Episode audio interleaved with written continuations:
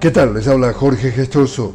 En el podcast de hoy, Javier Milei ganó las elecciones presidenciales en Argentina con el 55% de los votos contra el 44% de su rival, el oficialista Sergio Massa. En su discurso tras conocidos los resultados, el ultraderechista prometió cambios drásticos sin gradualismo y dijo que comienza la reconstrucción y el fin de la decadencia. El presidente electo asumirá el poder el 10 de diciembre.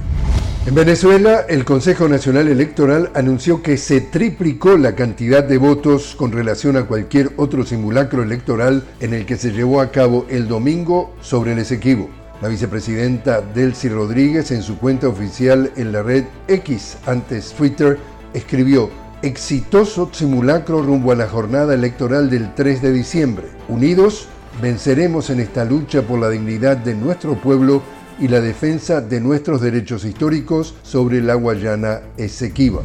Los tanques israelíes tienen rodeado al hospital indonesio en Gaza y lo han atacado directamente matando a por lo menos 12 personas, al tiempo que el Ministerio de Salud de Gaza rechaza las afirmaciones de Israel que han encontrado un túnel de Hamas debajo del hospital Al-Shifa y las califica como puras mentiras. El asedio israelí a Gaza viene dejando más de 13.000 palestinos muertos desde el 7 de octubre y en Israel la cifra de muertos por los ataques de Hamas se mantiene en 1.200.